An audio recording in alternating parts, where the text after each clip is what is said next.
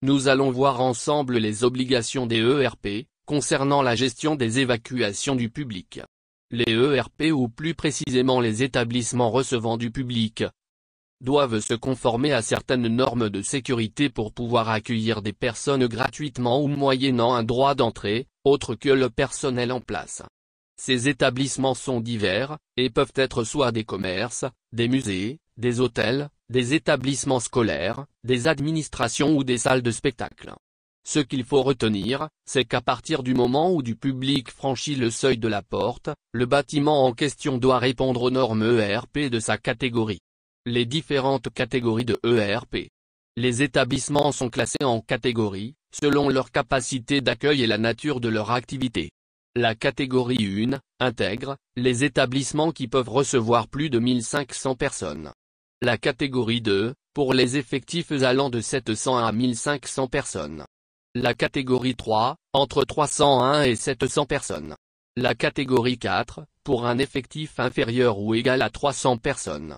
La catégorie 5, en fonction des seuils d'assujettissement et pour une capacité inférieure à 300 personnes. Plus d'infos sur le site www.servicepublic.fr. Le bâtiment et les normes alerter et évacuer les lieux. Cette réglementation a été mise en place pour éviter ou limiter les risques si un incendie se déclare. Les normes visent à protéger les lieux et à les mettre en conformité pour éviter tout risque.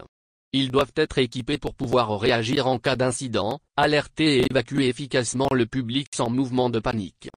Les réglementations interviennent dès la conception du bâtiment, de façon à permettre une évacuation si nécessaire faciliter l'accès des secours au moins une façade doit être construite en bordure de voie ou devant un espace libéré, dans le but de permettre aux secours, d'accéder facilement pour intervenir.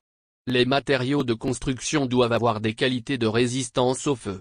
Limiter les risques d'explosion.